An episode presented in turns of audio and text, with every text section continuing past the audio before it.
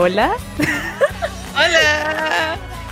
Ya, esto es demasiado extraño porque siento que estoy hablando con más gente, pero solo estoy viendo mi computador.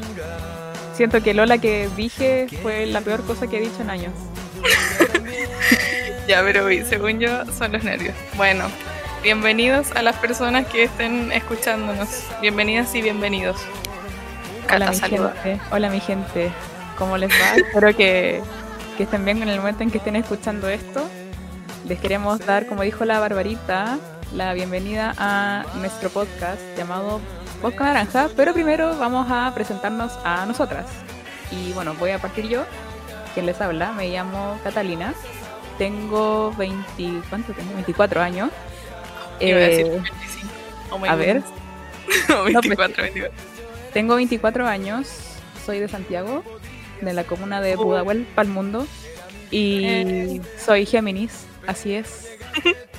y em, soy periodista. Le oh paso, my god. Le paso la, la introducción a Barbarita. Puedo decir que cuando, cuando te presenta y dices soy Géminis, en mi cabeza no, no se viene nada a mi cabeza. No sé qué significa que sea Géminis. Es algo malo. La, la gente lo asocia como algo malo. La gente dice eso Mucha gente a esta altura ya se salió de esta wea porque soy Géminis. La gente dice que los Géminis son pesados, pero la cata no es pesada, ya la van a ver. Ojalá bueno, lo, lo sientan así. Mi nombre es Bárbara Matus. Yo siento que las personas que están escuchando esto, varias van a ser como amigos míos, así que encuentro como extraño el presentarme, ya saben quién soy. Eh, me llamo Bárbara, eh, tengo 24, soy periodista, me convertí en periodista el mismo segundo en que la gata se convirtió en periodista, eh, pero eso yo creo que lo van a entender después. Soy de um, hartas partes, soy de Los Ángeles, nací en Los Ángeles, estudié en Los Ángeles, todos Los Ángeles, pero después me fui a estudiar a Santiago eh, y, mi familia, mientras yo estaba en Santiago, ellos se cambiaron a Concepción. Entonces, después cuando yo volví a mi casa, volví a, un departamento que nunca en mi vida había visto en Concepción. Y ahora estoy en Concepción, en este momento. Perdón, ¿de, Los Ángeles, California? No, lamentablemente. El otro día vi un meme de eso, no, pero de Los Ángeles, la ciudad más fome de Chile. Y la ciudad más irresponsable de Chile, literal, son como la persona más irresponsable con lo del coronavirus y todo eso ha sido el peor ejemplo de la vida real. La gente finge que todo está normal. En fin. ¿Y cuál es tu signo? Ah, eh, escorpión. No sé qué significa eso. no sé em, qué implica eso. Intensidad.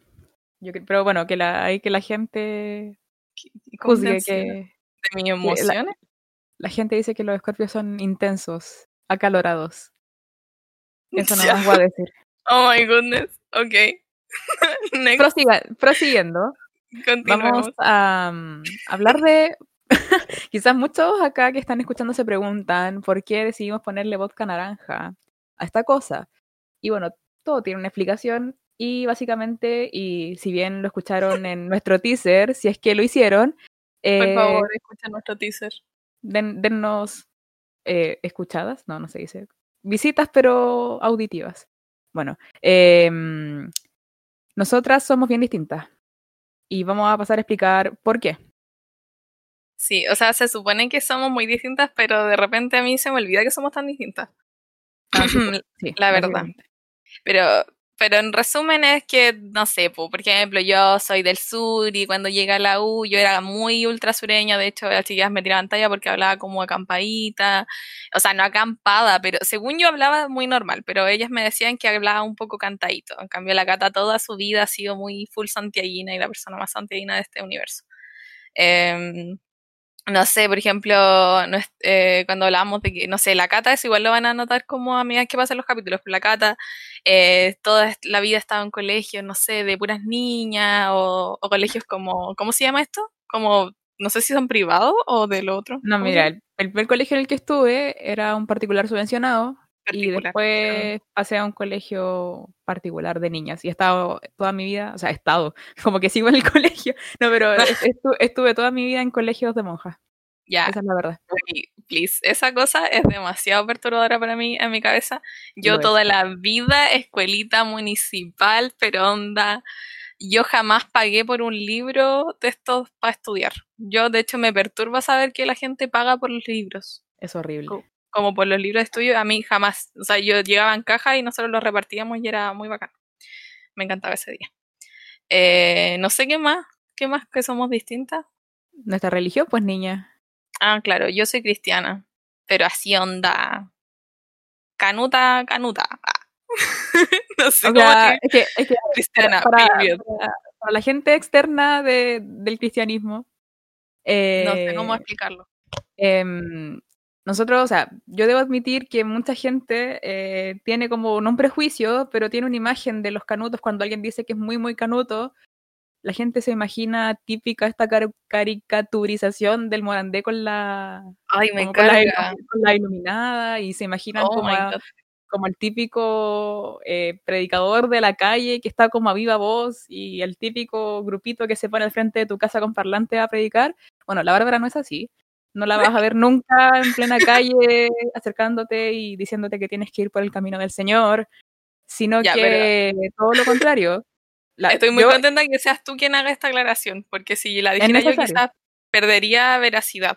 Como que quizás yo lo diría. Es necesario. Es necesario porque, eh, bueno, yo con el paso del, tiempo, cuando, em, cuando, empecé a ser amiga de la Bárbara, eh, empecé a entender como el, la concepción de religión que ellos tienen. Entonces, cada cierto tiempo iba aprendiendo harto y, y la, la, forma que tienen de, mm, bueno, en primer lugar de entender cómo la religión y de enseñarla es súper entretenida, pero eso yo creo que da para otro capítulo.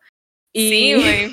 Estaba pensando eso y no lo tenemos en nuestra lista de capítulos, pero es muy interesante. Se, se va a notar, porque acá vamos a hablar de temas tanto lúdicos como temas más profundos. Así que Ah, y bueno, otra cosa que quería agregar de, mm, de nosotras. Yo eh, soy bisexual. Esa es mi Chan. orientación sexual. Y ah, la Barbarita es la persona más heterosexual que he conocido en, en mi vida. Es real.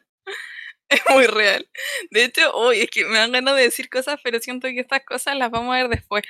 Algún día. El otro día estábamos con Pablito Mariqueo, Pabliwis, estábamos haciendo un test y la Daisy también, que probablemente personas que van a escuchar esto. Estábamos haciendo estos tests que conversamos la otra vez de... de esto que mm. tú decís como, te dicen como, imagínate esto, y ahí claro. dice, oh, esto, y después, ah, esta es tu percepción de como, tal cosa. Como, imagina ya. que estás en un bosque y encuentras una taza. Claro, la cosa es que en esto había un, un, uno de los tests, que no, no voy a decir exactamente qué cosa es, porque tal vez esto va a afectar cuando lo hagamos realmente, ya, era algo que teníamos que imaginarnos y este algo representaba la percepción que teníamos de los hombres. Y yo cuando, cuando imaginé esto, que no voy a decir qué era, dije, me encanta, yo lo vi, quedé maravillada con su belleza y como puras cuestiones muy como amo a los hombres y cosas así. Y después me dijeron que eran los hombres y me dio mucha risa porque era como, oh my goodness, I'm so bueno, claramente mi respuesta a una pregunta a eso hubiera sido así como, me da lo mismo. me es indiferente. me es indiferente. bueno, sí, esa es otra de, la, de las diferencias. Eh, ah, el otro, yo tengo dos hermanas que son las mejores hermanas del mundo, que también van a estar escuchando esto. Y la Catita no tiene hermanos, no Soy tiene. Hija única. Sí, regalona como hija única en todo caso los regalona como, como yo sola, pero bueno, eh, básicamente padres con problemas para procrear, así uh -huh. que bueno, fiel la bendición literal, la así que sí, pues soy la bendición. Claro, sí. pero eso. Bueno, eso igual tiene. Yo creo que al final las otras diferencias las van a ir viendo a medida que vayamos diciendo nuestras opiniones y las cosas que vamos a ir conversando, porque yo creo que igual va a salir a relucir en, en cualquier momento como a partir de, de nuestras experiencias como que van a notar otras cosas. En fin, el nombre específico del podcast, de Vodka Naranja, claramente es por lo que decíamos, de que somos muy distintas, que lo, también lo escucharon en el teaser, la cata es como el vodka. Ella quiso definirse así, ¿cómo le dijiste tú? Como carretera y cercana al ridículo, una cosa así. Bueno. Eh, sí, pues básicamente cuando la gente toma vodquita eh, se desata un poco, se pone buena para reír, como que un poco más ridícula y yo creo que eh, soy eso. Soy el vodka. Vodka. Yo soy, soy, naranja, el juguito naranja. No sé. ¿Jugo de naranja? Ah, jugo de naranja, sí, yo creo que es porque, no sé, porque soy una niña más de casa, no sé. Sí, pues más de casa, como violita. Más piola. No, no, no, no salgo mucho, no me gusta mucho salir, la verdad. Claro. Soy más, más de casita. Bueno, y aparte de eso, claro, o sea, el nombre se entiende en sí mismo, son dos cosas muy distintas, muy opuestas, que juntas crean algo bacán. Ya, pero aparte de eso, el nombre viene por una historia que pasó con mi mamá y que algunas personas ya la saben, que la van a escuchar de nuevo, pero me da mucha risa. Y que fue que con la que estábamos planeando esto del podcast y yo le dije así como, eh, estábamos pensando qué nombre le íbamos a poner, estábamos planeando como todo muy básico, muy desde el principio de los tiempos. Y mm, después yo le conté a mi mamá, le dije, eh, mami, ¿sabes que con la Cata queremos hacer un podcast? Y mi mamá no me dijo nada, así como, ¿qué cosa? Nada, nada. Su respuesta inmediata fue decirme, ay, qué rico, a mí me encanta eso con juguito de naranja. Porque mamá asumió que vodka era igual a podcast y era lo mismo. Entonces cuando dijo eso, yo dije, oh my goodness. Y claramente después llegué, porque había ido a dejar a mi papá a su trabajo, y volví y le dije a la Cata, le conté esta historia, y la Cata fue como, ya, podcast naranja se llamará. Así que así es. Es que no, cuando me contó me reí como mil años y dije, ya, este es el nombre. Fue como caído del cielo y ya, quedó así. Fue muy tierna, mi mamá es demasiado tierna. Es la mejor persona, es adorable. Sí, la Cata, todos lo, todos lo saben, todos lo piensan. Eh, ya, ¿cuál es el tema de este primer episodio, Catita Gamboa? Este primer episodio lo quisimos abordar de una forma en la que pudieran entender el origen de, de nuestra relación de amistad y por eso vamos a hablar de eh, nuestra vida universitaria, porque como bien pudieron adivinar, o sea, no adivinar porque lo dijimos, pero ambas somos periodistas y nos titulamos al mismo tiempo, por lo tanto, estudiamos juntas. Shock. Así es. Sí. Estudiamos juntas en la Universidad de Chile. De Chile. En, el ICI, Instituto de la Comunicación e Imagen, ubicado en el campus Juan Gómez Millas, el famoso eh, campus Juan Gómez Millas, en Ñuñoa. Exactamente. Yo llegué muy perdida a ese lugar. Yo pero nunca había ido. Fui el día que me matriculé con mi papá y lo encontré enorme, pero gigante, gigantesco porque, eh, bueno, voy a contextualizar un poco y ya metiéndome en el tema. Yo antes de entrar a periodismo, en la Chile estudié un año, dos semestres de Derecho en la UDP, en la Diego Portales. Porque, vaya, vaya. Sí, porque yo tercero cuarto medio, yo ya sabía que iba a ser humanista. Y en esos momentos como que mi, no sé, la carrera que yo pensaba que iba a elegir era derecho porque no me desagradaba. Y mi papá, eh, por, su trabajo, siempre le escuché mucho hablar de derecho penal, así que me interesaba mucho esa área y dije ya, que, que, que perdemos con intentarlo, estudiamos derecho y me fue relativamente bien en la PSU y entré a la UDP. Y bueno, eh, como podrán adivinar, me cargó. Por algo me cambié a, a periodismo.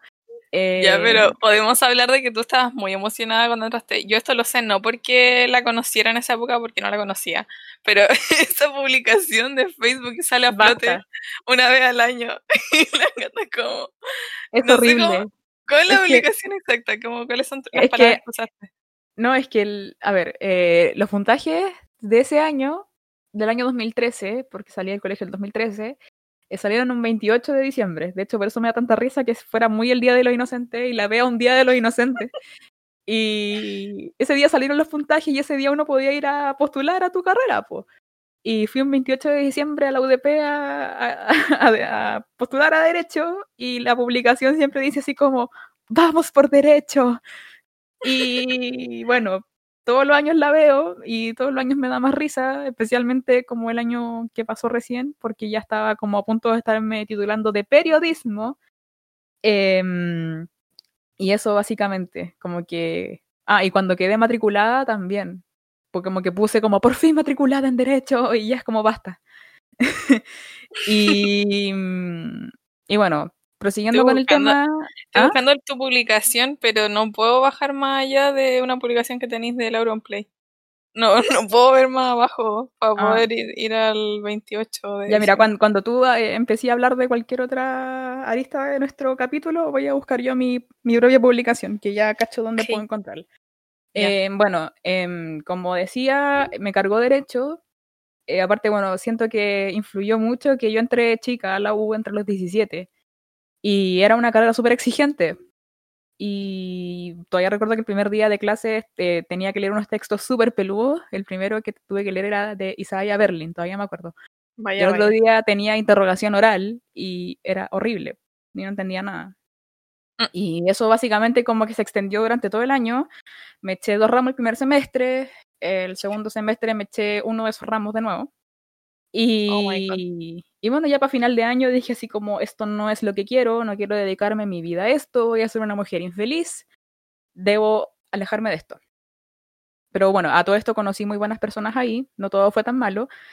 Y, mm, y mi opción era estudiar traducción, inglés-español, porque me gusta mucho el inglés. Eh, pero de repente mi, mis papás en un almuerzo me dicen así como que si yo no había pensado en periodismo. Y yo dije así como, me, como que eh, esta típica carrera que está en tu lista, pero a la vez no, que es como una opción media camuflada que puede ser, pero realmente no la consideráis. Pero dije, ya le voy a dar una oportunidad, voy a cachar. Y busqué las mallas de la Chile, de la Gato y de Lusach, y me gustó mucho, mucho, y voy a hacer énfasis en mucho, en la malla de la Chile, de periodismo en la Chile, porque tenía muchas cosas que me gustaban. Como una malla que ya no existe. Sí, Maya que literal se murió como al año siguiente. Entonces había escritura, no sé, eh, redacción, crónica, entrevista, reportaje, fotografía, audiovisual, radio. Y dije, ya, bacán. Y, aunque sean como cosas muy típicas del periodismo, no estaban tan, tan claritas como en otras mallas de otras universidades. Entonces dije, ya, me gusta la malla de la Chile, voy a postular, postulé y quedé. Y, y ahí entré a periodismo en la Chile y ahí sigo, o sea, bueno, seguí hasta que me titulé. Y ahí conocí... ¿y, el, y la, la, propuesta salió de tus papás? Sí. Literal, yo jamás... Sí, de Julius, mi papá. Y, mm, o sea, no se llama Julius, se llama Julio, pero de cariño todas mis amigas le dicen Julius. y, mm, y sí, pues como que entré, por, básicamente yo puedo responder que literal yo nunca quise estudiar periodismo, solo fue como una sugerencia que acepté y yo creo que fue como de estas casualidades bacanes que te da la vida y es como, sí, en verdad este era como tu camino y llegó como de la forma súper inesperada. Qué loco, güey. Y, al final eh, ahí entré y conocí a, a la Barbarita en el, en el mechoneo, pues, pero ahora le toca a Barbaritas contar cómo entró cómo llegó. Ah, ya, porque, porque quise estudiar periodismo. Ya, a diferencia tuya, en mi casa, o sea, como que me llamó la atención cuando dijiste eso de que periodismo es de estas carreras que uno siempre estudia como, o que está ahí la opción. El otro día igual escuché el podcast de las amigas y ellas decían, bueno, igual ahí son periodistas, po. no sé si todas son periodistas, pero hay una de ellas que es periodista y que decía, ay, periodismo, la carrera que, que todos estudiamos cuando nadie sabe qué estudiar. Y yo impactada porque yo para mí periodismo era nunca fue una opción así como como en serio, no sé, como que siento que era una carrera muy incierta para mí, como muy como un misterio de la vida. Por eso se me hace muy extraño el por qué quise estudiar la carrera. Pero igual yo cuando era muy chica estaba como en no sé, como en octavo, en séptimo básico eh, había una revista en la escuelita donde yo estaba estudiando y había un profe que como que no sé por qué me tenía buena. Porque parece que él era cristiano igual, entonces como que me cachaba que era cristiana, no sé, igual cuando era chico como que no, no sé, no, no sé si uno tiene tanta noción de eso, pero la cosa es que él quiso hacer una revista. Yo creo que más que nada porque yo era muy ñoña. Y, y, como que dijo ya, eh, la revista va a consistir en que vamos a tener una, como una reportera, que era yo en el fondo, y que teníamos que entrevistar a los profes. Y me acuerdo que esa revista fue, duró dos ediciones, y en estas ediciones entrevisté a mi profe jefe y a el profe de educación física. Y como que solo eso. Y después, como que ahí creo que fue mi, mi inicio como periodístico pero muy nada. Y a ver, lo que yo siempre hacía era que andaba con los. Yo no tenía un buen celular, pero mis compañeros de repente tenían teléfonos como con cámara y yo se los pedía y como que grababa videos y siempre grababa video en estos teléfonos que, es, esos que se deslizan, ¿cómo se llaman? Que eran azules y rojos. Ah, los Nokia 5200, pues. Eso, sí, sí, sí, eso.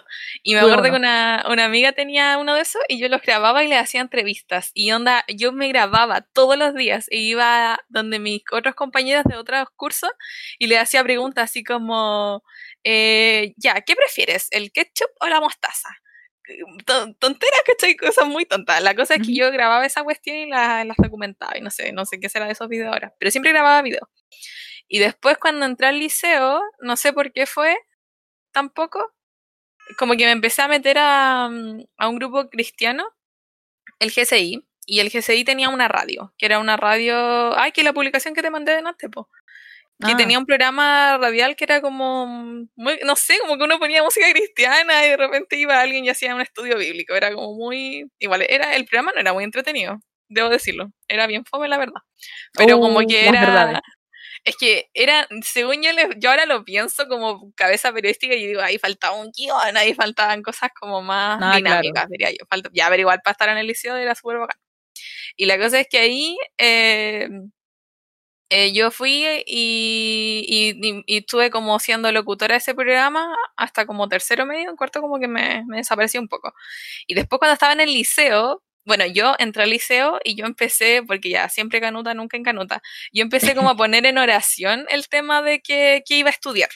Como que siempre mi lógica fue, eh, yo voy a estudiar algo que Dios quiera que yo estudie, porque en el fondo Él sabe mi vida mejor que yo, entonces eh, lo que sea que Él quiera, lo voy a hacer. Entonces yo empecé a orar en esa dirección, como, por favor, quiero saber qué estudiar y cosas así.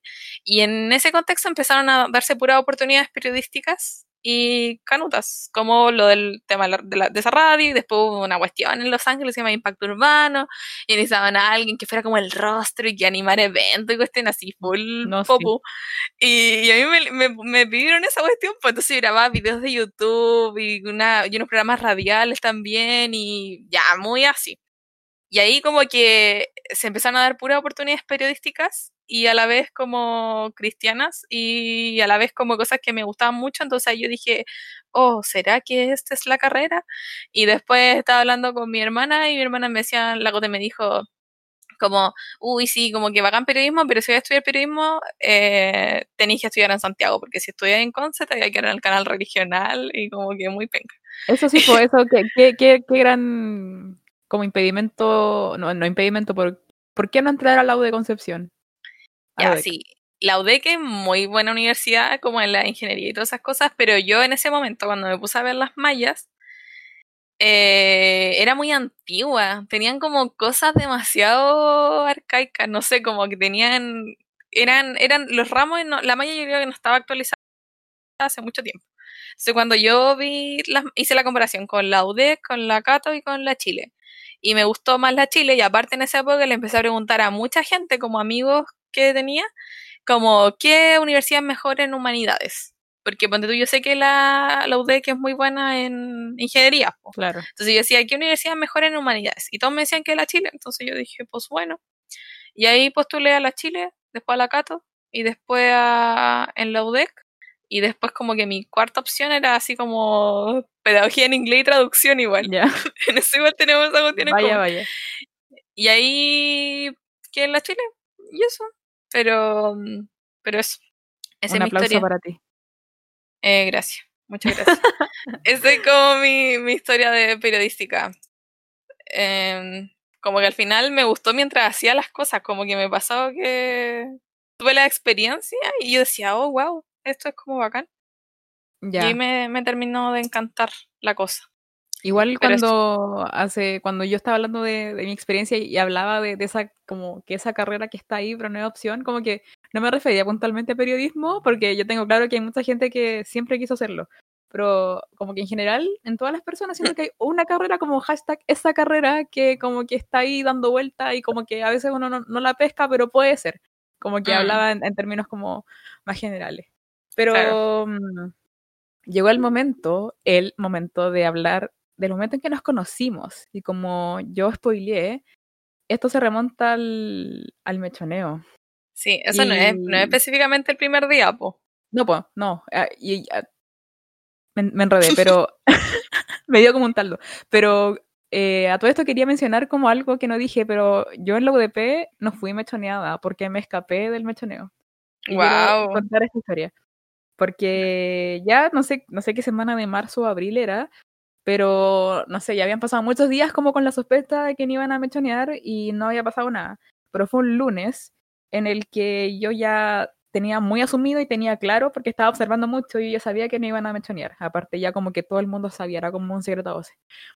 Y yo no quería ese día especial porque tenía cosas que hacer en la tarde. Y básicamente no quería como pasar la tarde sucia pidiendo plata. Y mm, después del almuerzo nos tocó como un ramo que se llamaba taller de análisis jurídico, que era muy entretenido. Y teníamos como una evaluación y le fui a entregar como la, la prueba a la profe y le dije, profe, tengo dentista. ¿Me puedo ir? Y me dijo, claro, váyase. Y salí de la sala y tenía que salir del edificio, po. y yo como que me fui muy piola, como que por la escalera más como fondía que había, bajé como de a poco, así como mirando para todos lados, y al final como que ya cuando estaba cerca de la salida, como que corrí y salí, y todo salió bien, y fui a hacer como que lo que tenía que hacer, que básicamente era ir a jugar volei, y mm, después me acuerdo que el otro día hablé con una amiga que la mechonearon y me dijo, bueno, yo intenté hacer lo mismo que tú, como cinco minutos después, y no me dejaron salir. Vaya, vaya. Y yo como que iluminada, porque, o sea, imagínate lo hubiera hecho después y no, como que no salía y quedaba como toda la tarde pidiendo plata. O sea, si, si no hubiera sido en la mañana, siento que me hubiera dado lo mismo porque hubiera tenido como mucho más tiempo de colectar plata, irme a la casa, ducharme y chao, pero pasar como la tarde, como que me daba mucha lata y, y tenía cosas que hacer, entonces dije no. Eh, pero bueno, después ya cuando entré a periodismo, eh, no me acuerdo qué semana fue, pero no fue el primer día que entramos, obviamente, y No. estábamos en, en clases de ética. Sí. Yo me acuerdo sí, que estaba en clases de ética, y Con mom. tratamientos periodísticos, y así yo con mom, y la gente escuchando mom así como, ¿qué es eso? ya, con tu pero sí, mamá. sí, no, pero si googlean a, la, a esta señora, María Olivia Monquever, No, sí, sí, eh, eminencia de periodismo. sí, Ella es muy seca. Googleenla en este momento y se van a dar cuenta. mm, demasiado seca.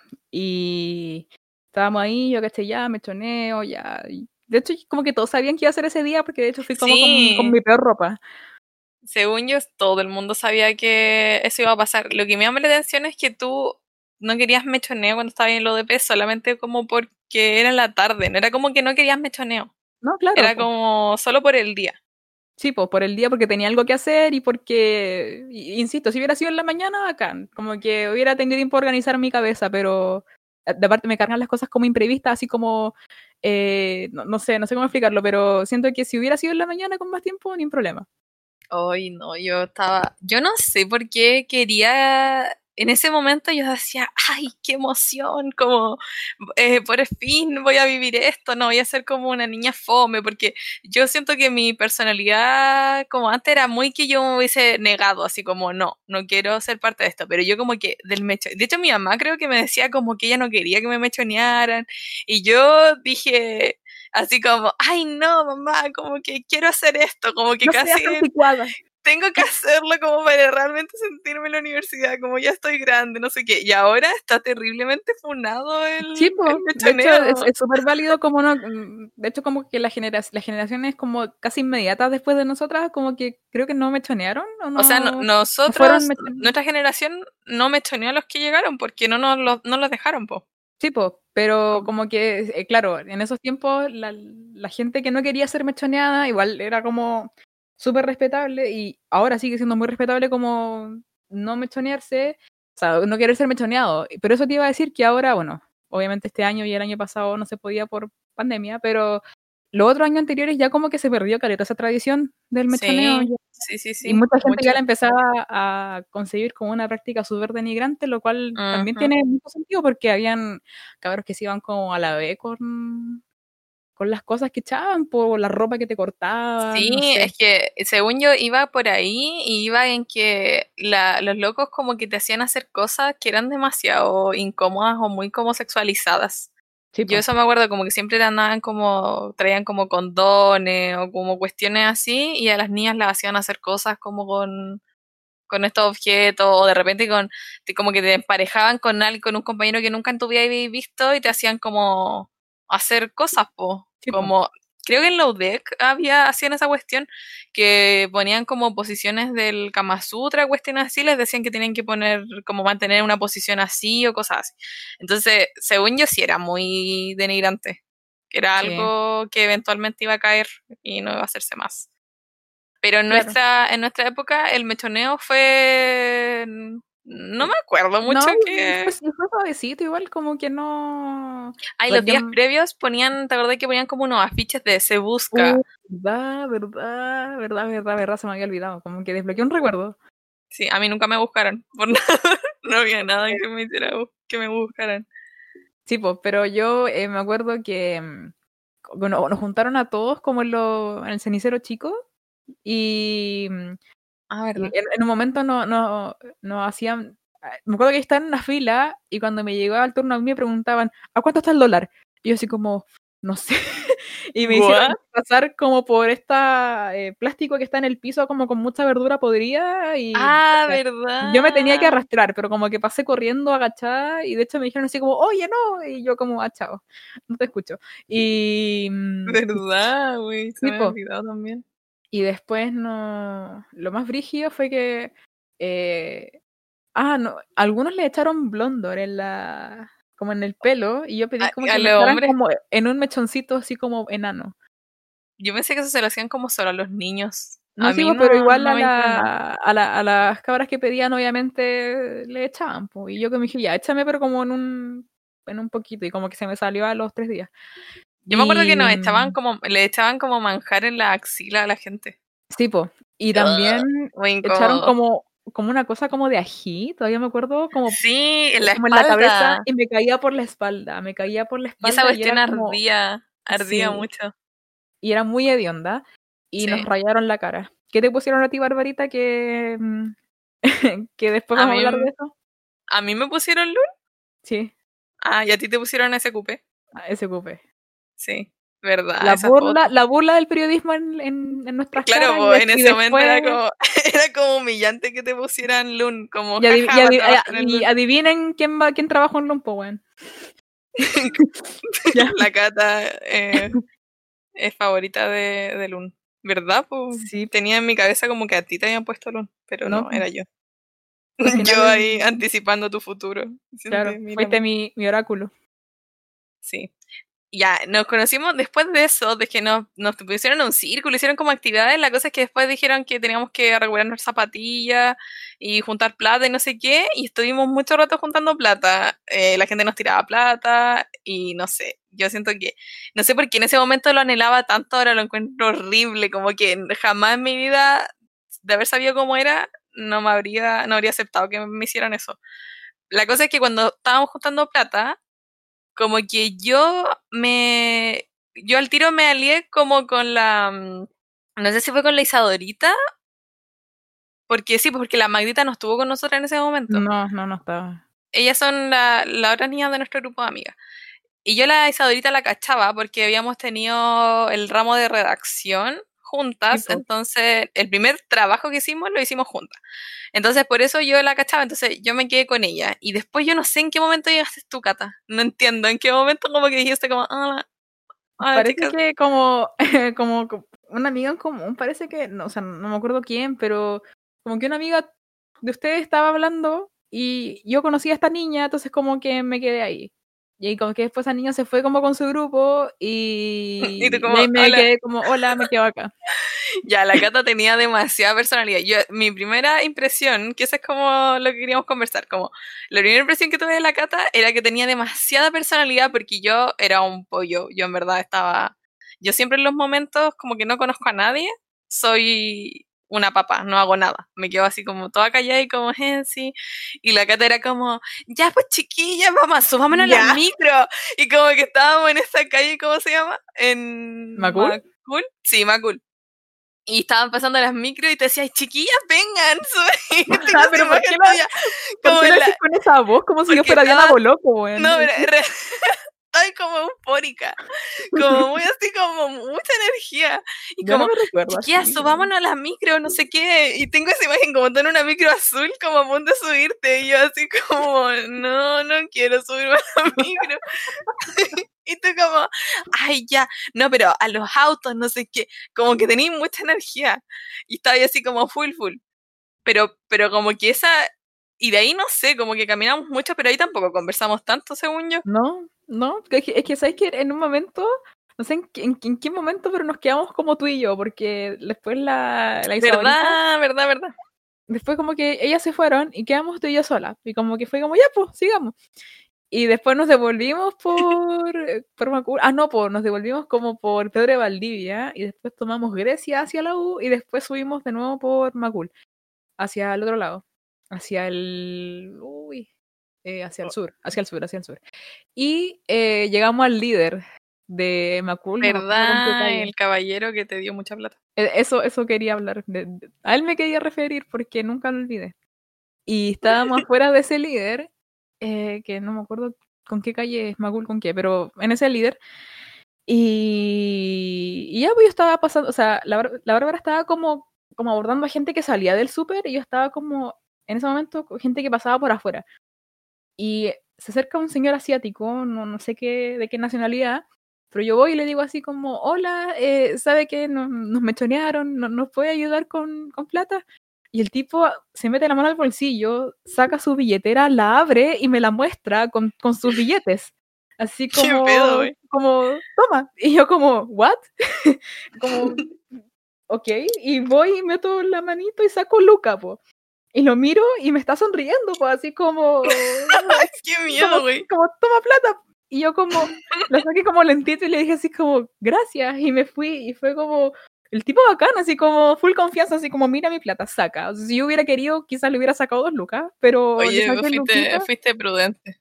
Sí, pues, yo agradecía, saqué luquita y me fui y ese señor, no, no sé dónde vive, no sé cómo se llama, pero jamás lo olvidé, Sí. porque me llena el corazón su gesto. Me Así es. acuerdo de. Ay, ya, espérate, me acordé de otra cosa. que no sé cómo te va a tomar esta información, Catalina. Ay, ¿qué? Ya, pero. ya, lo que pasó es que yo me acuerdo que después, cuando. Después de esto, pues la gata juntó plata porque mm, este caballero le dio Luca, a mí nadie me dio Luca. Todos me dan como monedas de 10 pesos. Y la cosa es que después, cuando llegamos a recuperar los zapatos, eh, ponte tú, nos habían dicho tienen que juntar 30 lucas. Y nosotros habíamos juntado con suerte así como 10 o 15. ¿Te acordáis de qué voy a decir ahora? Creo. Ya, po. la cosa es que la Cata dice, ay, tranqui, yo pongo lo que falta. Y, y como No. que ya, pila, yo pongo 15 lucas y la saco de una. Y yo, ya, convengamos que yo vengo de región, de escuela municipalizada, mi mi estatus económico no es el mejor, nunca ha sido el mejor. Y como que esta niña que yo acabo de conocer y que tiene mucha energía dice, ay, yo pongo las 20 lucas que faltan. Y yo, Pero- mi, mi idea fue que, woman, tú eras millonaria. Literal, mi percepción fue esto. Así como esta niña tiene mucha energía y aparte es millonaria. Como, oh my god. Este Wait. es el nuevo mundo al que me voy a enfrentar. Quiero decir dos cosas. Cuando me imitas, siento que la, la voz que utilizas me hace ver como una persona desagradable, porque si yo eh, hablara como tú lo dices, me odiaría. no, no. Así como, es que- y así, yo pongo lo que falta, no, como que no, no soy así. no, No, pero, no fue así, pero era una caricaturización. ah, ya, muy bien. Y lo otro es que estoy segura que eran cinco lucas. No, güey, era más de 10 lucas. Estoy segura que eran más de 10 lucas.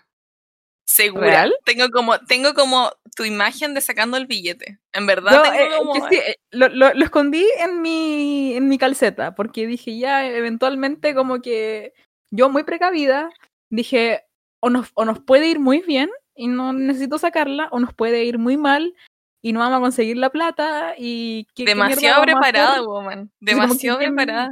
¿Qué mierda vamos a hacer si no conseguimos la plata? No voy a estar como craneándomela y desesperada con ansiedad porque no voy a recuperar mis cosas.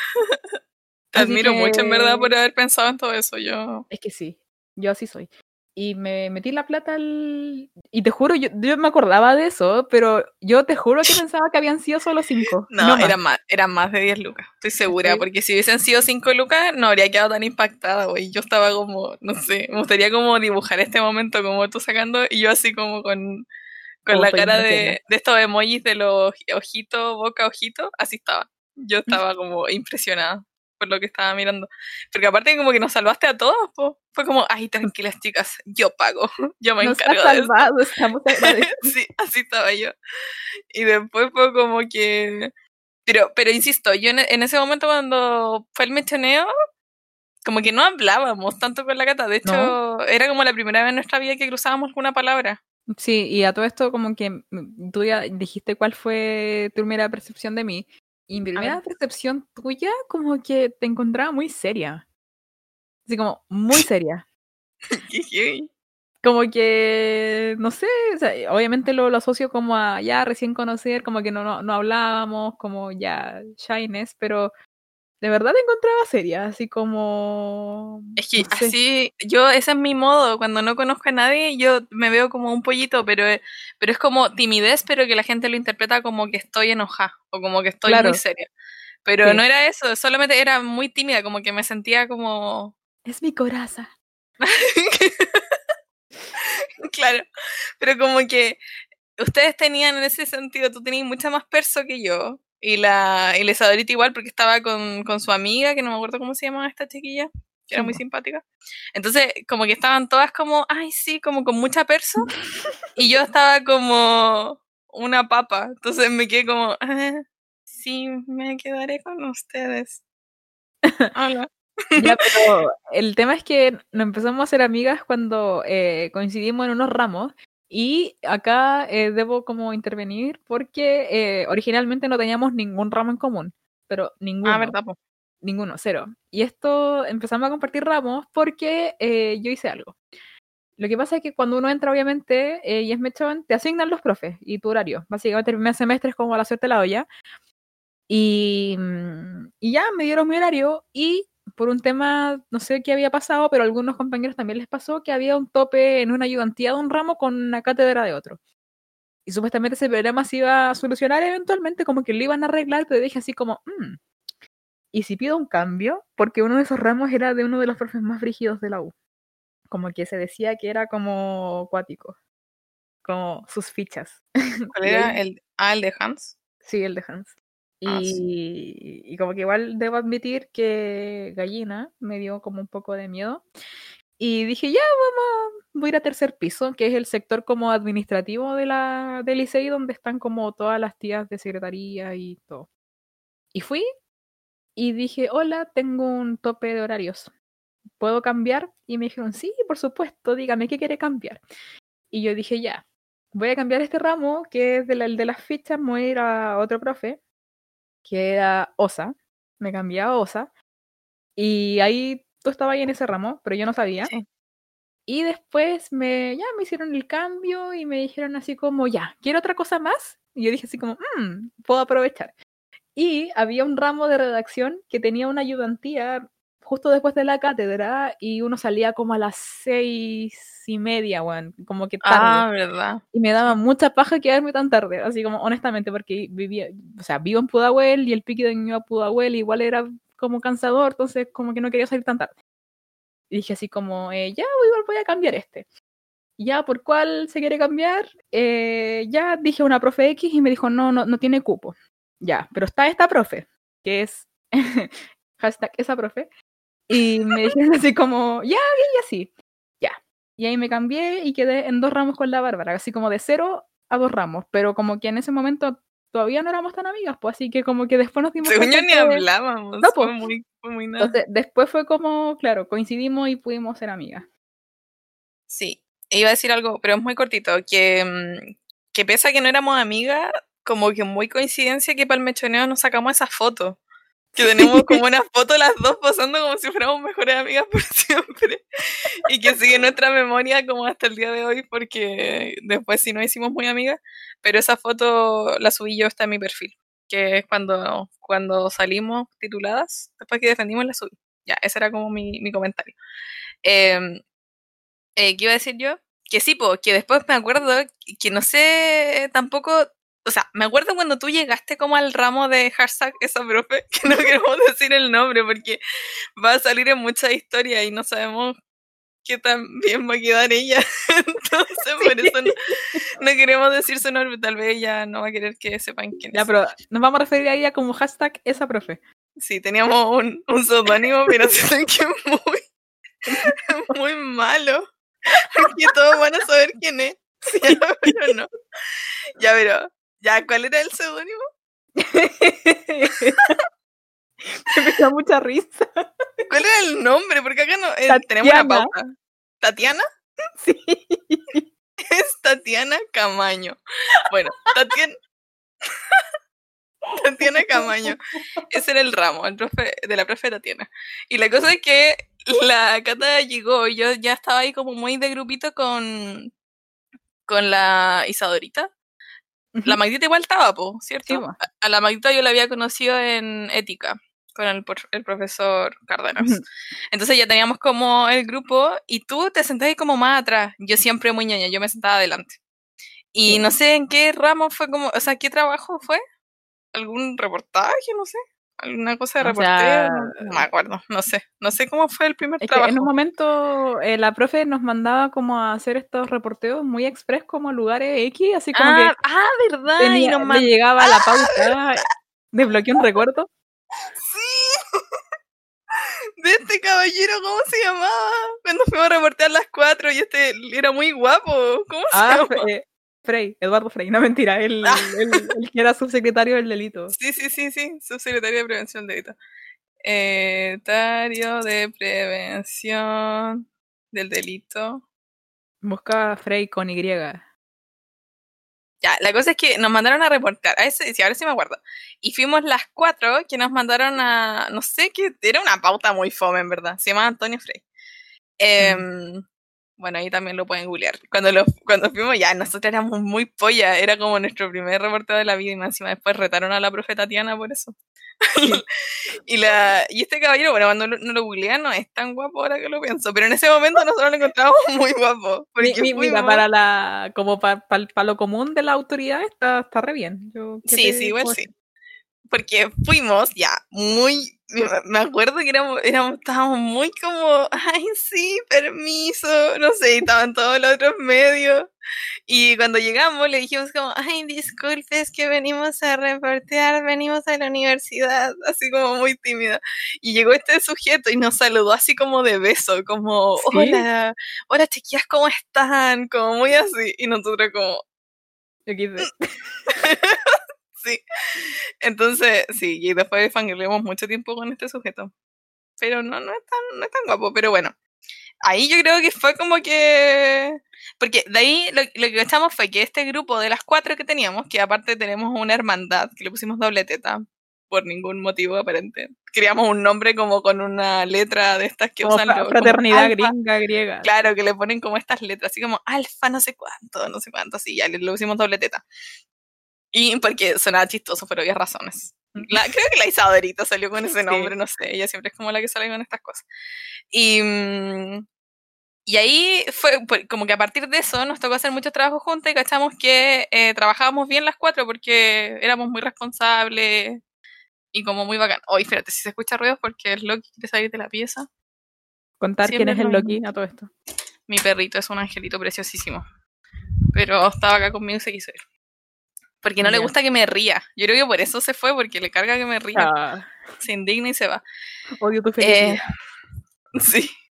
Y de ahí, em, como que seguimos haciendo trabajo hasta el infinito, y creo que hubo un momento, no sé en qué año, el 2016, cuando escribimos el reportaje de la talidomida.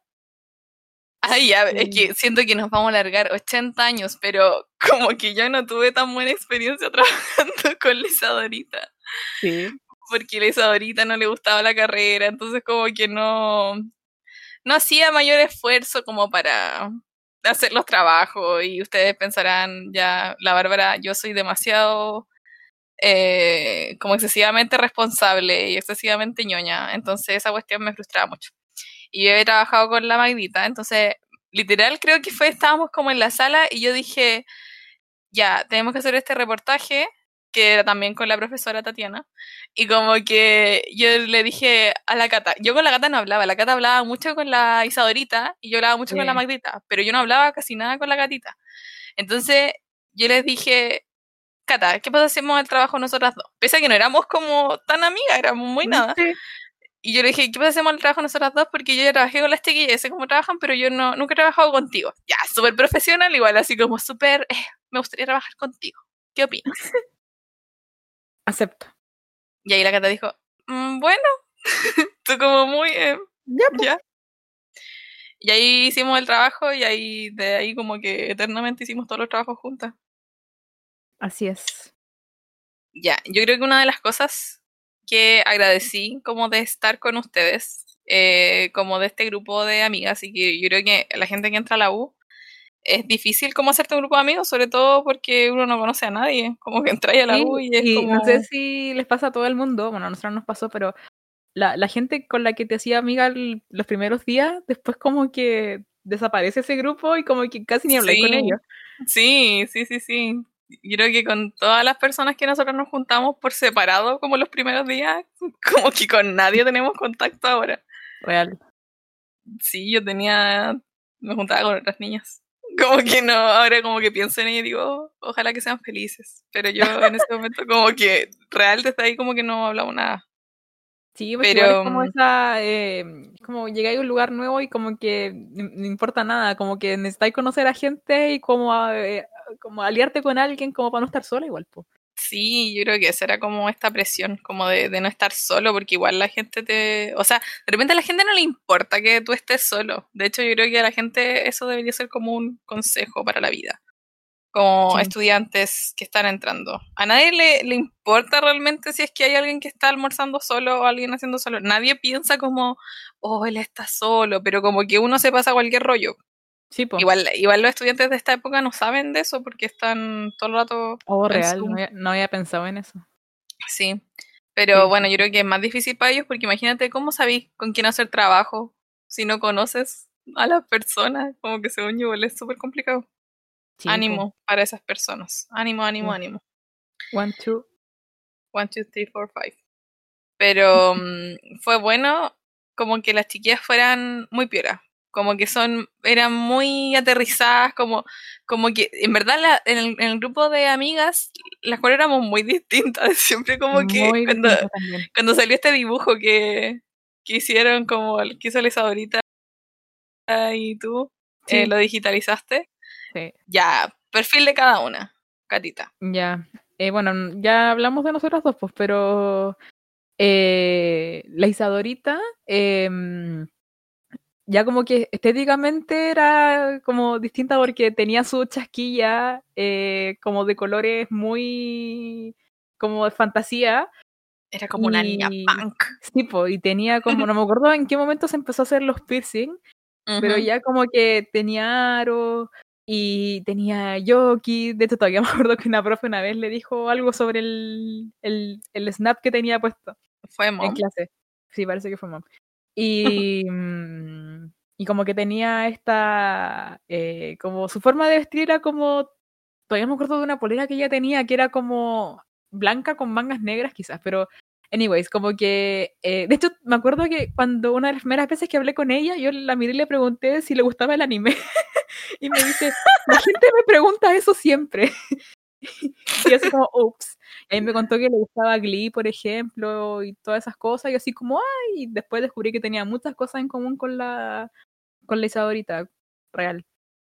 Y, sí, la Fifth Harmony. Sí, yo le presenté a la, a la Fifth porque, contexto, yo era fan de, de esas loquitas. Y, y, se las presenté y como que las dos hablábamos mucho de, de ellas. Y también a Alex ahorita le gustaba también como estas bandas como de rock como medio teen, así como Alta Low, Simple Plan. Le encanta. Eh, sí, bueno, raya. Y, y eso, pues, y como que la Magdita, tú deberías ir. La Magdita. A la Magdita a la, a la gente. La Magdita es la persona más revolucionaria del universo. O sea, como que el, el, lo primero que uno dice con una palabra es comunista. Como que ella es muy así como a las marchas chiquillas y como Evadir. el, el- que evadir no pagar, otra forma de luchar, arriba el, el pueblo mapuche. Es todo como lo que en Chile se considera que es de izquierda. Y bueno, ella igual se considera de izquierda, pues no, no de derecha ni nada. Eh, pero sí, pues, como que al final éramos todas como muy bolas todas muy distintas, pero lo que sí teníamos en común es que ninguna tenía el perfil de estudiante universitario pretencioso. Nadie se creía, nadie se creía como el como el hoyo del que como no sé, porque en la U eso se lo- uno lo pilla demasiado, demasiado Sí, en y yo creo cada clase de que la vida. yo creo que está como eh, y es muy transversal porque yo he cachado mucho en, en redes sociales que toda la gente habla de ese perfil en su universidad y en su carrera, como de- del cabrón como que pucha, no sé, eh, de repente está la clase y el profe está hablando y este como que eh, cabrón levanta la mano y empieza a hablar como con ese tono medio no sé, como con Sí. la S media marcada y habla como de muchos conceptos abstractos y como que toda la clase lo mira, así como, mm, Hoy no, no, es que sí. Y, en, y específicamente en ICI está lleno de esas personas y aunque uno, uno tira la talla, pero generalmente eran como los cabros de cine, que la gente de cine es muy inteligente, es demasiado inteligente. Esa, gente es como, es como demasiada sabiduría en una persona. Pero cuando, cuando hablaban era como que, no sé, po. Yo siento que cuando uno entra a la U, o a mí me pasó que yo entré a la U y yo no sabía nada. Yo sentía que no sabía absolutamente nada, porque aparte yo venía de este liceo que era muy bueno también en cosas matemáticas, era el mejor. De hecho, yo estaba en un curso matemático, convengamos eso. Eh, y era muy bacán, pero los profes de lenguaje no tenía muy buenos profes de lenguaje. Había como. no era el fuerte, po. No, pues, pero para nada. Onda, era como una debilidad muy grande que tenía el liceo. Después, cuando yo salí, como que llegaron otros profes bacanes, pero cuando yo estaba, no teníamos fue el lenguaje. Así de simple. Entonces, cuando yo entré a la U, yo sentí que onda, casi que tenía como mala comprensión lectora, que no había leído nunca un libro como, como a conciencia, porque los libros eran como casi que lo leís como para la prueba, entonces aprendís como las cuestiones casi de memoria, pero no entendiendo como Claro. como no, no sé cómo explicarlo, como que tenía, tenía una muy mala base como en ese sentido. Entonces cuando yo llegué a la U, yo escuchaba a mis, a mis profes, escuchaba a mis compañeros que sabían tanto y yo me sentía como, ¿qué voy a hacer? Como, yo siento que quizás por eso es que yo estaba como tan, como, ultra preparada eh, como mentalmente, entonces yo eh, estudiaba más de lo necesario o trataba de hacer como las cuestiones como una semana antes, como que, porque eso igual te iba a preguntar, como, ¿cuál perfil de universitario crees que éramos nosotras? Como que si nuestros compañeros nos pudieran Ujú. describir. Porque en, ¿te acuerdas que en la U teníamos, no sé, por el grupo que eran como los populares, las niñas que eran como ultra como populares, los niños que eran como full fútbol, eh, que eran como los que querían fútbol, ser fútbol, periodistas deportivos. Que siempre me acuerdo de eso. Siempre cuando uno entra a la carrera es como, ay, sí, yo entré a periodismo porque quiero ser periodista de fútbol. Cosas así. Pero mm, yo siento que Em, no, yo no sé cómo me describiría, la verdad. Es que, no sé, eso, éramos como la, la- las cabras piolas, así como la el, el grupito como tranquilo, como que, no sé, eh, ha- hacíamos como los trabajos, o sea, claro, nos cagábamos de la risa en tanto en la biblioteca, que es la biblioteca menos silenciosa de, de Chile, la del ICI, como que uno iba ahí y hablaba fuerte, y de hecho escuchaba música y era la antibiblioteca. Pero la quiero mucho porque pasé muchas tardes ahí. Sí, es. Y, mm, y nada, como que, o sea, habl- hablábamos en clases como cuando los profes nos preguntaban. Eh, como que yo recuerdo a- en las clases que teníamos con Labrín, que él de repente nos preguntaba cosas y ahí recién como que hablábamos, pero en otras circunstancias éramos no las más participativas, entonces yo nos definiría como la, las cabras piolas nomás. Sí, yo creo que no, no teníamos una identidad muy clara. Me pasa que siento que la gente, em, de repente yo, yo nos observaba a nosotras y yo decía, siento que todos nuestros compañeros se conocen entre ellos y conversan y carretean juntos y todo. y nosotras como que no hablamos con ellos. Eso pensaba. Sí, también me Siento que hab- habían como instancias específicas donde uno tenía que, que juntarse como a conversar cosas y yo me sentía como en una burbuja, como que no, no, no llegaba como a hablar con ellos, como a entablar una conversación real. Obviamente habían, habían otras personas que uno sí conversaba más, no sé, estoy pensando como nombres ahora al azar, como eh, la Javi, Ortega, te acordé con ella igual hicimos hartos trabajos. Sí. O como la Cami, con las chiquillas, la, la Eva, todo, todo este grupo como de las chiquillas, como que ya, con ellas. Pero como que había todo un universo de compañeros con el que uno no hablaba jamás. Sí, no, No sí, sé. estoy de acuerdo, éramos media enajenadas, según yo, pero, pero bueno, Sí, es que real, es real. Ya, donde- en una de las instancias donde sí podíamos o teníamos que conversar era como para las asambleas de curso y posteriores asambleas de ICI. Las como- temidas, o sea, como eran como temidas y pero como predecibles, como que en algún momento iba a llegar la asamblea, porque bueno, nosotras estuvimos en paro todos los años de que estuvimos estudiando periodismo, paros de meses real, y como que uno sabía en, a principio de año que en algún momento iba a llegar como la asamblea y cuando ya la citaban era como se viene, Sí, chicos. pero todos los años tuvimos paro, todos los años.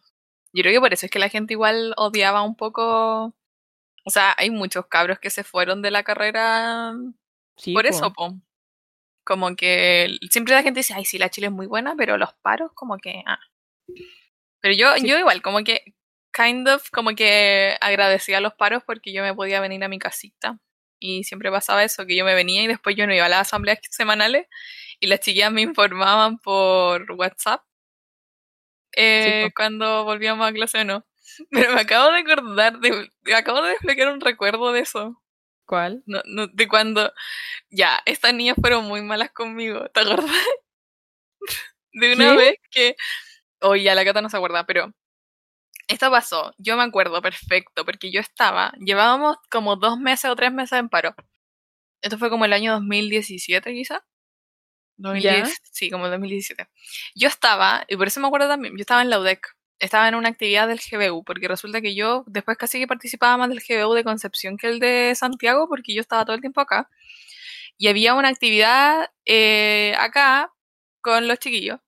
Y yo estaba en esta actividad y yo todos los días, tipo 2 de la tarde, sentía la ansiedad heavy porque ustedes me tenían que contar si es que seguíamos en paro o no, porque eh, estas asambleas eran, ponte tú, ¿qué día era el día? ¿Lunes, viernes? ¿Viernes, Eh, era variable, pero muchos eran el lunes, me acuerdo. Sí, Y la cosa es que, viernes. sí, como que lo que me acuerdo es que el hecho de que las chicas me dijeran como volvemos a clases, para mí implicaba una serie de cosas. O sea, yo iba a tener que llegar acá a la casa, ordenar mi bolso, comprar pasaje, el pasaje de encontrar y llegar a Santiago al día siguiente, si es que era el día lunes, y si era el día viernes, como el viajar el domingo, para llegar el lunes en la mañana. Entonces, para mí era como, yo sentía mucha ansiedad porque yo creo que me daba esta cuestión de que me acostumbraba a estar en mi casa. Entonces, después cuando decían, ya tenemos que volver, me daba una cuestión como, no, no quiero volver a Santiago, como que en verdad yo sufría mucho.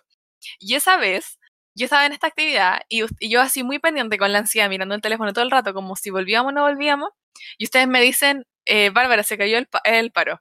Uy, ya me acordé. Como que no, ya no se, no llegaron al quórum, qué sé yo, si llegaron al quórum, que hubo un momento en que estuvimos como en un loop eterno de paros porque no había quórum para bajarlo. Sí, Pero era, no sé cómo fue la cosa, no, no sé si era en esta oportunidad o no. La cosa es que me dijeron que el paro había terminado. Y yo así, ansiedad full, no, como es terrible. Me acuerdo que le dije a la Paola, estaba con la Paola. Bueno, no la mencioné, la Paola decía que no la había mencionado. Eh, y le dije así como, Paola, parece que volvemos a clase. Y yo, onda, casi llorando, porque me daba esta cuestión así como de no quiero volver, no quiero volver. Y, y la Paola me decía, ya, pero Bárbara, ¿qué vaya a hacer? Como que vaya a tener que irte ahora, porque significa que iba a tener que llegar a comprar pasajes para irme al día siguiente. Era día lunes. Y yo así como, sí, yo creo que me voy a tener que ir. Y me acuerdo que me puse a llorar y la Paula me decía, pero Bárbara, si igual voy a tener como que, como que no hay nada más que pueda hacer, como que vas a tener que irte a la casa, pero aprovecha de irte al tiro, porque esta actividad terminaba, no sé, a las 7 y yo tenía que llegar a ordenar mi bolso y comprar pasajes, po. Y yo así como, no, full, full mal. Me fui, al, estaba esperando micro afuera de la UDEC y tomé la micro y todo. Y yo así como, no, mal. Llamé a mi mamá, como diciéndole, mamá, parece que me voy a tener que ir. Y mi mamá como igual, como casi que llorando, como, pero hija, no. Porque mi mamá igual sufría con esto, po. Como que ya no le gustaba que yo me fuera. Mi mamá sufría más que todo, diría yo. Y, y después llego a la casa y veo el mensaje y ustedes me dicen, ay, no, si era broma.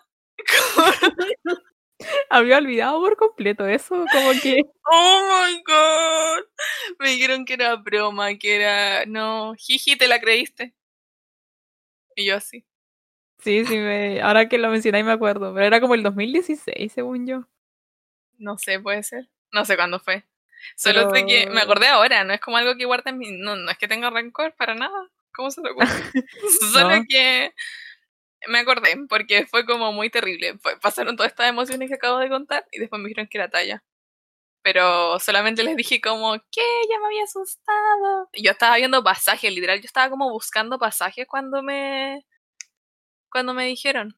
Oh, cuático, como que había olvidado ese momento. Y ahora que lo mencionáis, como que, uh, volvía... Volví a ese momento. Pero bueno, espero que no vuelva a ocurrir. Bueno, ya no va a volver a pasar, pero en ese momento fue muy... las chicas se sintieron muy mal, como que tampoco voy a decir que ellas son las malas porque era una talla que fue como demasiado lejos y las chicas después igual me pidieron perdón y me dijeron perdón, para no sé qué, y yo así como, está bien.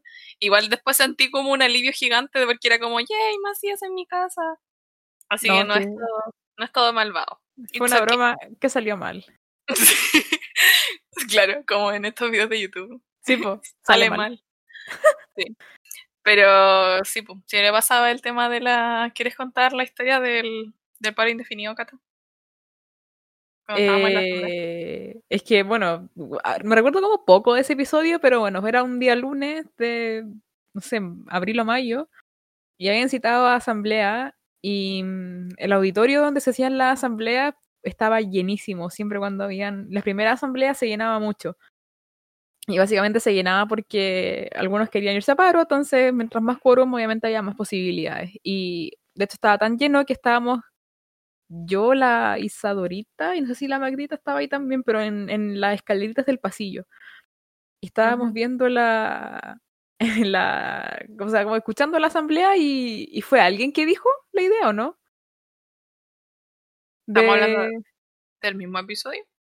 Siempre salían las propuestas como que siempre alguien de repente levantaba la mano y decía, ay cabrón, yo creo que hay que movilizarse, pero de forma eh, como concreta y no con tanta sugerencia. Yo creo que estamos todos aquí en la misma parada. Ya ni me acuerdo cuáles eran los motivos detrás de estos paros.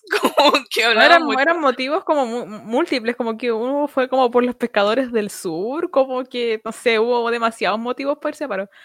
Em, y me acuerdo que en un momento alguien dice, claro, ya, paro indefinido, nosotros estábamos en el pasillo y, y, la, la, barbarita estaba sentada en las sillas del auditorio y como que entre la gente como que nos miramos con cara de luna, así como para bien definido.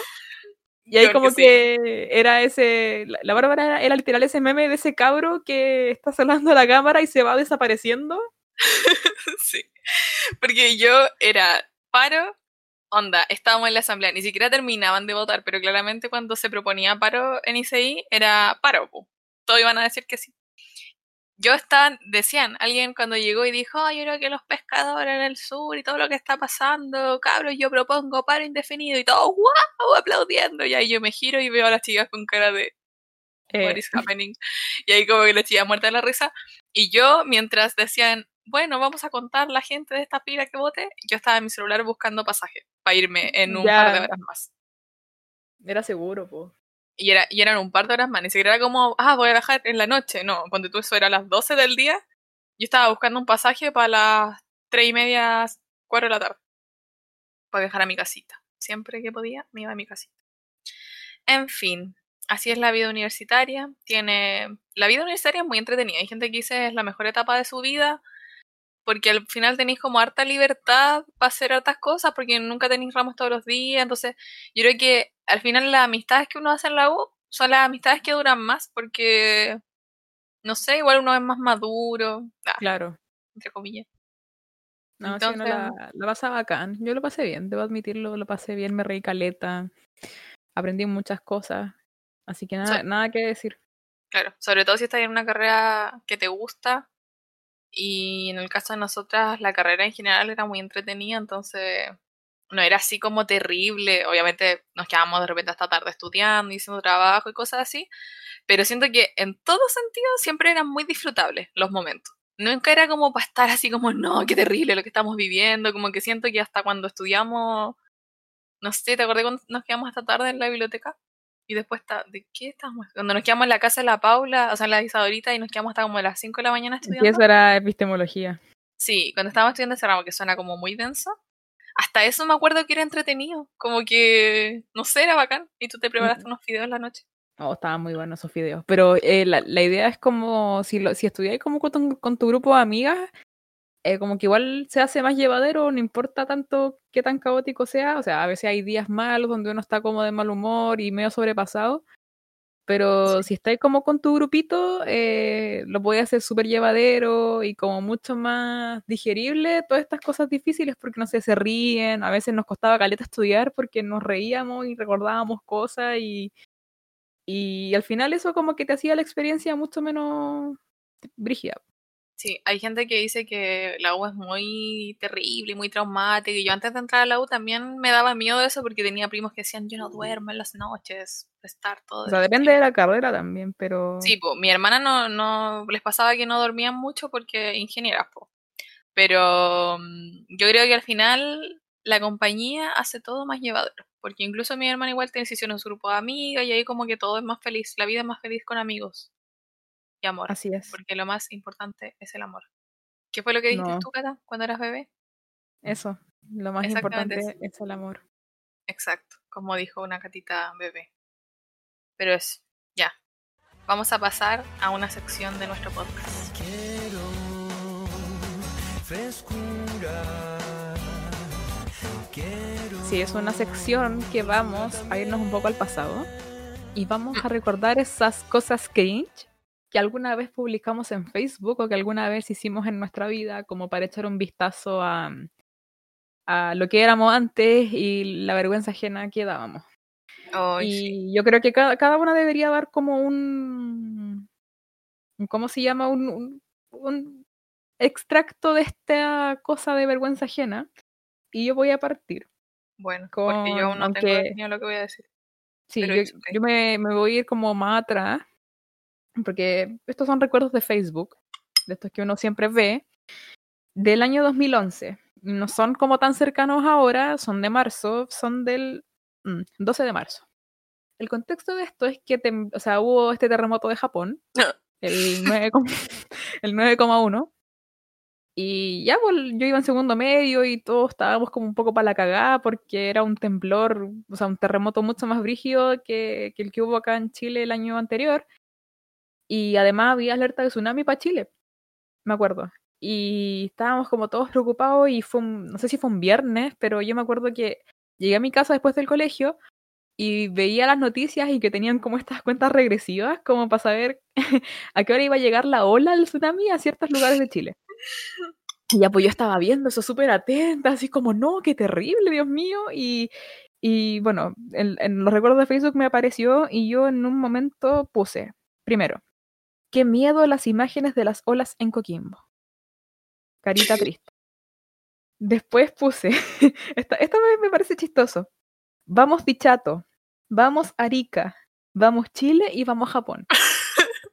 o sea, yo primero me la estaba dando de Don Francisco, así como líder moral, como vamos, chileno, y, y me da risa porque primero pongo a Dichato, o sea, ¿qué, ¿qué, mierda tiene que ver Dichato en el terremoto de Japón? O sea, entiendo que el año anterior ya fue el terremoto de Chile y Dichato como que fue el pueblo que más lo sufrió. Ya, claro, me imagino que quizá el tsunami en, en esos tiempos, como un nuevo tsunami, era como igual terrible, pero me dio risa porque lo puse primero, después puse Arica, o sea, ¿por qué Arica? Es como, ¿qué tenía que ver Arica en esto? Después pongo, vamos Chile, así como no, primero Chile, y, al, último puse Japón, así como, vamos a Japón, pero al final, así como a los que habían sufrido el 9,1 y se les cayó todo, desastre nuclear en Fukushima, tsunami brígido allá, calle inundada, pero no, Japón al final para mí, no, sí, terrible. Y, después, lo, más chistoso es que después, no sé a qué hora, pero después pongo, en realidad, fuerza para todas las ciudades afectadas por esto. Así como, en realidad la cagué Suena como, claro, como no quiero que nadie se sienta discriminado por mi publicación. No, pero es que, ah, ¿por qué publicaba eso? Así como que me, creía como líder de opinión, así como, como que yo mandaba apoyo, así como que si la gente del sur de Dichato, ¿cachai? Dijera así como, no, si Catalina Gamboa nos apoya, no hay nada que temer. Ya, pero yo creo que cuando uno era chiquitito, como que siempre tendía como a contar cosas o decir cosas que a nadie le importaba, pero que tú pensabas que tenía mucha validez tu opinión. Así es. sí. Por eso hoy día queremos recordar esos momentos en los que creíamos que nuestra opinión valía oro, cuando en realidad no, para reírnos de, de no. Yo, yo no tengo como algo específico, siento que tengo como un compilado de puros estados que subí hace 10 años que no sé por qué escribía tanto. Pero me perturba mucho el hecho de que uno en Facebook escribiera como en tercera persona. Eso que te decía el otro día, Cata. Sí de cuando uno, porque salía como tu nombre, entonces sale como Bárbara Matus Calabrano, eh, tanto, tanto, tanto. Entonces yo en vez de poner así como, eh, no sé, ahora es que ahora yo no escribo estado en Facebook, la verdad. Entonces no, no sé cómo se escribe un estado en Facebook normal. Pero yo escribía, por ejemplo, hace 11 años puse Bárbara Matus Calabrano, nuevamente jugará a los Sims 2. Y escribía como en tercera persona. Esa cuestión me perturba demasiado. Y siempre escribía cuestiones así. Es que era como el diario de vida, según yo, como el Facebook, así como que registraba y tus cosas. Yo creo, porque, eh, no sé, ¿por qué contaba esto? Tengo así como esperar a cruzar la calle, a mitad de la calle. Como que, ¿por qué, creía que eso era entretenido de contar? Eso es lo que me pasa, como que, ay no, de verdad que me da, me da cringe, solo pensarlo. También está un em. recuerdo de, de, hace exactamente 10 años, del 2011 igual, no sé qué me pasaba en el 2011. Así. Y esta época fue cuando vino Barack Obama a Chile. Y lo, recuerdo porque puse un estado que dice Renca Rocks. Porque la Michelle Obama fue a un colegio de Renca, como esto súper random. Y salió las noticias diciendo, porque vio este letrero de Renca la lleva. Y la Michelle Obama dice, Renca Rocks. Y yo lo puse como oh. estado de Facebook. Vaya, vaya. No, Cata, no. Me dan me da mucho cringe pensar en estas cosas. Es que yo, no sé, el otro día estaba pensando en cosas cringe que hacía como cuando era chica. Y me acordé como de algo que no está en Facebook. En este espacio, más que las publicaciones de Facebook, son como cosas que uno hacía cuando era chico que era muy cringe. Sí. Me acuerdo mucho de algo que, que hacíamos con la Cote que era, no sé por qué hacía esto. Yo de verdad, siento que todas las cosas que voy a contar en este momento no las he superado. Me, me siguen dando mucho cringe, pero las voy a contar igual. Que me acuerdo que con la Cote, cuando íbamos desde la escuelita hasta la casa, no íbamos caminando porque quedaba muy cerca. Íbamos caminando y anda, teníamos cuántos años? Nueve, ocho y nueve, una cosa así. Y teníamos un celular terriblemente viejo que era de mi mamá y que era así, fue el antiguo y por alguna razón, no sé dónde vimos que esto era gracioso, pero lo hacíamos pensando que era lo más chistoso de la vida. Y como que ponte tú, no sé, había como alguien que iba caminando adelante y era una persona alta, por ejemplo.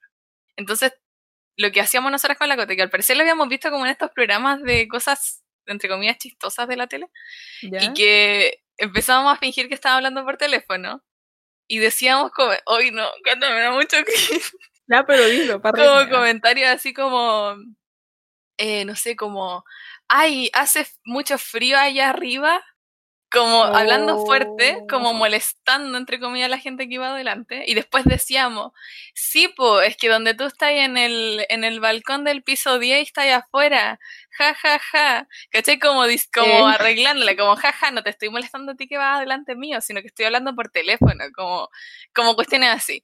Y, siempre me acuerdo que hacíamos eso, y que íbamos caminando y creíamos que era lo más chistoso de la vida.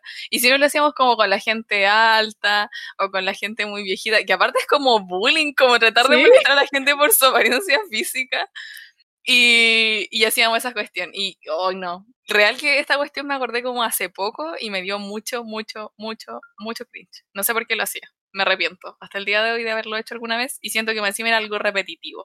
Y me acuerdo que más encima una vez íbamos caminando y unos, unos señores que estaban como en la calle eh, nos vieron que estábamos haciendo eso y nos tiraron una talla así como, ay, eh, mi hijita le va a gastar toda la plata al teléfono al papá. Y nosotras como, ja, ja, ja, ja, ja, qué chistoso. Hoy, no, de verdad era muy cringe, muy cringe. Hoy, no, qué horrible. Nunca voy a volver a recordar este momento en toda mi vida. Me da mucho cringe hay que recordar otros a medida que vayan pasando los programas, pero yo creo que la conclusión es que cuando uno es niño, como que, no sé, hay una percepción bastante distinta de las cosas y eso como que hoy día lo veis para atrás y es como... Oh, no sé, yo siento que cuando yo estaba en la U todavía y todavía hacía cosas cringe, todavía me aparecen cuestiones que escribía en Facebook y que digo, ¿por qué? ¿Por qué hice eso? Hoy oh, no, ya, terrible. Vamos, seguimos madurando. Si piensas en tu pasado y no hay nada que te dé cringe, yo creo que falta madurar. Claro, hay algo mal. Tenemos otra sección. Otra sección, efectivamente. Preséntala, mi niña. Eh, esta sección em, se le ocurrió a Paola Matus, nuestra biggest fan de este podcast, que es mi hermana, obviamente. Ella nos dijo que sería interesante analizar letras de canciones. Y yo creo que también es muy interesante porque em, uno de repente canta las cosas y no se da cuenta de lo que está cantando. Entonces, en fin, decidimos que la primera canción para este espacio será una de mis canciones favoritas de la vida. pero que pareciera que no fuera. Igual se supone que esto, esto va a pasar en edición, pero se supone que ustedes van a estar escuchando una melodía que tiene que ver con esta canción, así que ya la van a conocer, más o menos la que es. Si no la conocen es porque, no sé, sus papás no escuchaban esta música. Al menos yo la conozco porque mi mamá siempre escucha música antigua. Sí, y es Amor de Hombre, de Mocedades, que es una canción muy buena. Debo decir que eh, esta canción, la, melodía no es como original de ellos, está basada como en otra cosa de una orquesta, no sé qué. No, soy la peor periodista del mundo, no, no me aprendí lo que fue la orquesta original de esta cuestión, pero la música es muy buena. Y a mí me gusta porque ya, soy demasiado ignorante musicalmente, pero tiene como esto, no sé, Cata, ¿cómo se llama esto? Cuando uno habla y hay otra voz que está cantando otra parte. Armonía. ¿Cómo? Coros, armonías, coros. Claro, puede ser, pero es que es como. Es como. Por ejemplo, ya dicen, ya voy a empezar a leer, pero es como. Ay, amor de hombre, que estás haciéndome llorar una vez más. Sombra lunar, que me hiela la piel al pasar que se enrede en mis dedos, me abraza en su risa, me llena de miedo. Este, este párrafo me parece que es muy como como que siento que el amor no debería ser así. Yo creo que toda la canción es como tiene una visión del amor muy antigua, que igual siento que los cantantes antiguos tenían como esta concepción del amor como algo bien sufrido, como bien cebolla, mm. como que el amor es igual a dolor y, como el, puñal en el corazón y, mucho llanto. Y claro, quizás puede, puede servir como para un producto, como por alguna canción o para alguna historia de esos años, pero antiguamente concebir el amor de esta forma es como como preocupante. Sí, y aparte es una, es una visión de amor demasiado inestable, como que siento que dice, em, bueno, que me abrazan su risa me llena de miedo. Ya, esa parte me perturba un poco que la llena de miedo. Después dice, eh, ay, ya, pero es que espérate, esto es lo que decía delante de la canción que dice como, ay, amor de hombre, y se escucha como, amor de hombre, puñal que corta, amor.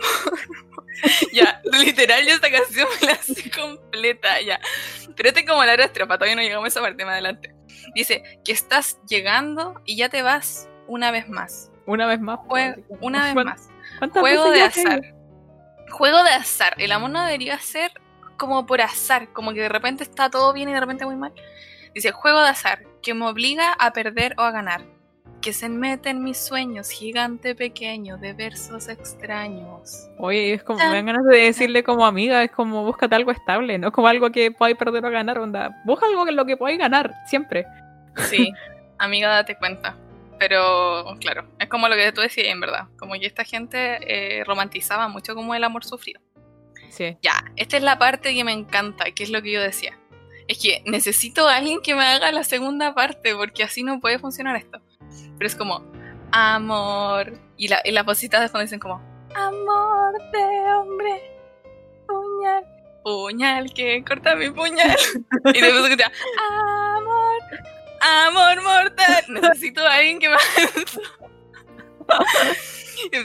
te quiero. No preguntes por qué ni por qué no. Te estoy hablando yo. Ya, esa parte me encanta. Dice, te quiero porque quiere quererte el corazón. No encuentro otra razón. Canto de gorrión. Canto de gorrión. No, esa parte no la entiendo. No entiendo por qué hay un canto de gorrión. Que pasea por mi mente. Y ahí se escucha. Que pasea por mi mente. Anda, ríndete. Si, le estás queriendo tanto. Ah, ¿le estás queriendo tanto? Sí, eso está valiendo.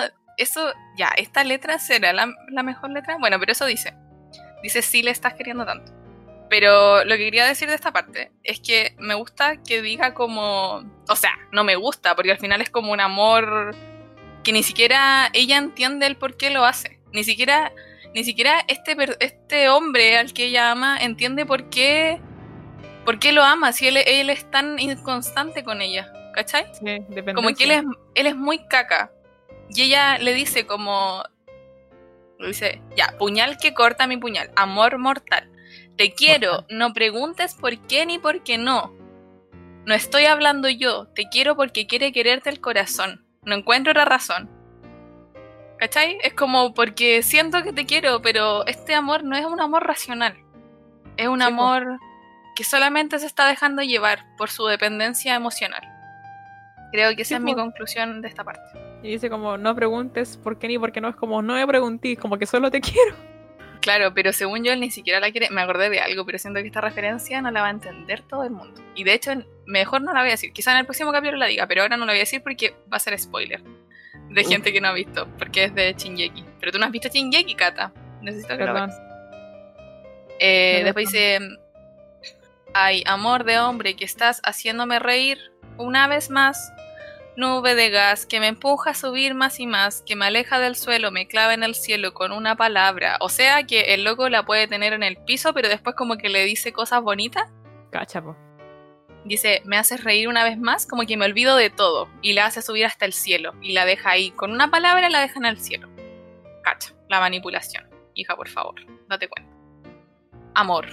Amor de hombre. Azúcar blanca, negra, sal. Amor vital. Esa no la entiendo. No, no sé cómo interpretar esa parte de los No. ingredientes.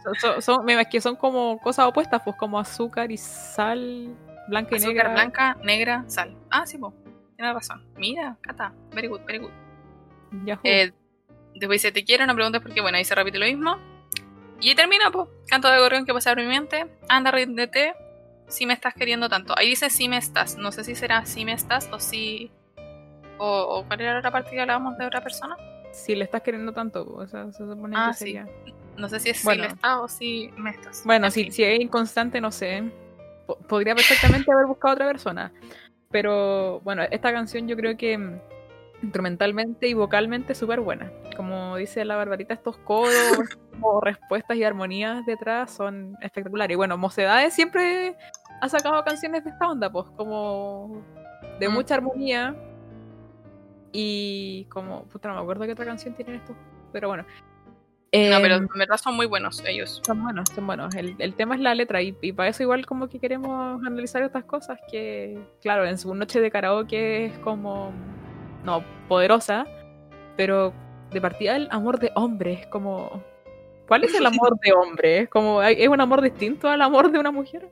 O sea, este amor de hombre que encima se dedica a describir es un pésimo amor de hombre. Tampoco creo que todo el amor de los hombres sea así. Pero bueno, será el caso específico de esta muchacha. Yo creo. Bueno, es como mm, un reflejo de lo que puede ser como la toxicidad que hay en ciertos hombres. Como la, no, no sé si la masculinidad tóxica, decirlo tan así, pero es como a lo que, lo que muchas relaciones pueden tener, como que quizás hay muchas, no sé si actualmente, pero históricamente quizás muchas cabras han estado en, como en relaciones con, con cabros y dicen como todo lo que dice la canción, pues así como pucha, mm. eh, se desarrolla una dependencia porque es como, claro, de repente me...